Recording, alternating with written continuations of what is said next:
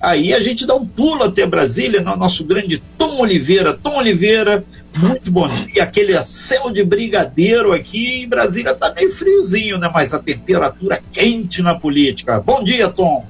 Bom dia, grande Renato Aguiar. A temperatura aqui agora 17 graus, está frio pra caramba aqui na capital do país. E aqui sempre partem muitas decisões importantes, viu, Renato Aguiar? Aqui do Congresso Nacional, ontem, inclusive, teve dois projetos de leis importantes aí que mexem com a vida da população. O Senado aprovou o projeto de lei, o famoso PL, que determina a adoção de medidas de proteção aos profissionais que são expostos a pessoas doentes ou suspeitas de contaminação pelo coronavírus.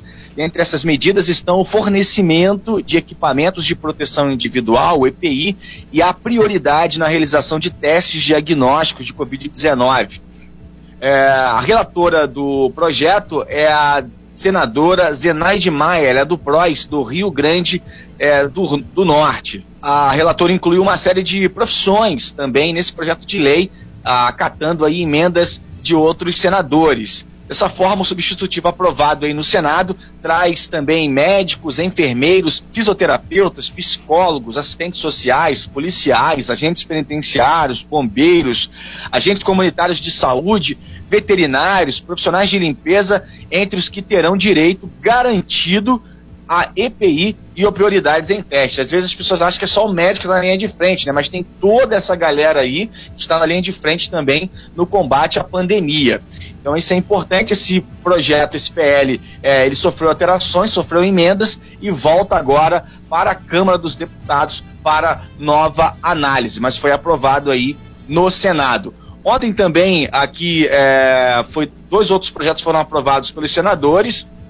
É, um deles é o projeto de lei que suspende a inscrição de informações negativas de consumidores em cadastros como o Serviço de Proteção ao Crédito, SPC, e Serasa, como foi alterado. O projeto retorna também agora à Câmara para nova apreciação. Né? Teve uma alteração aí no Senado aprovado pelos senadores.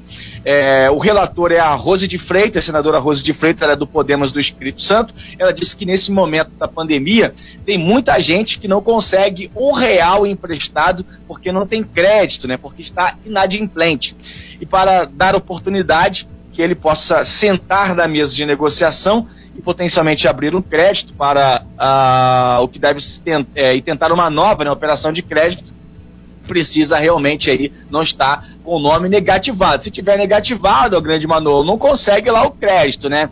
Então, esse projeto também vai é, voltar aí à Câmara para apreciação aí dos deputados. E também, para a gente fechar, um projeto também que foi aprovado, suspende temporariamente os débitos dos estudantes beneficiários do Fundo de Financiamento Estudantil FIES até o término do estado de calamidade pública em 31 de dezembro. O texto é relatado pelo senador Dário Berg, ele é do MDB de Santa Catarina, também vai voltar à Câmara dos Deputados aí para análise dos deputados, mas aprovado no Senado. O FIES é o programa né, de financiamento estudantil para cursos superiores particulares. O financiamento pode ser a juros zero para estudantes com renda familiar de até três salários mínimos, com taxas mais baixas para as famílias de renda de até cinco salários mínimos. A gente sabe, pessoal, agora, muita gente aí perdeu o emprego, muita gente sem grana e não dá para pagar as parcelinhas. Então é um projeto importante, vai voltar para apreciação aí dos deputados. A gente espera que passe realmente até que se é, é, termine aí essa questão da pandemia, as pessoas voltem à vida normal, aí sim as pessoas voltem a pagar, né? Já que nesse momento as pessoas precisam hein,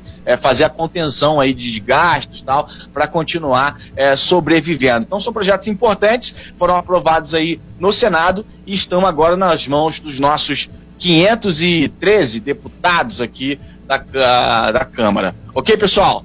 Ok, então, obrigado pela sua participação, pelas suas informações sempre importantíssimas aí da nós de Brasília, né? Sempre decidindo o futuro do Brasil, o destino do Brasil. Obrigada, Tom. Bom dia para você. Um abraço, avante, porque tem sempre alguém na nossa frente, Renatão. Valeu, valeu, Tom.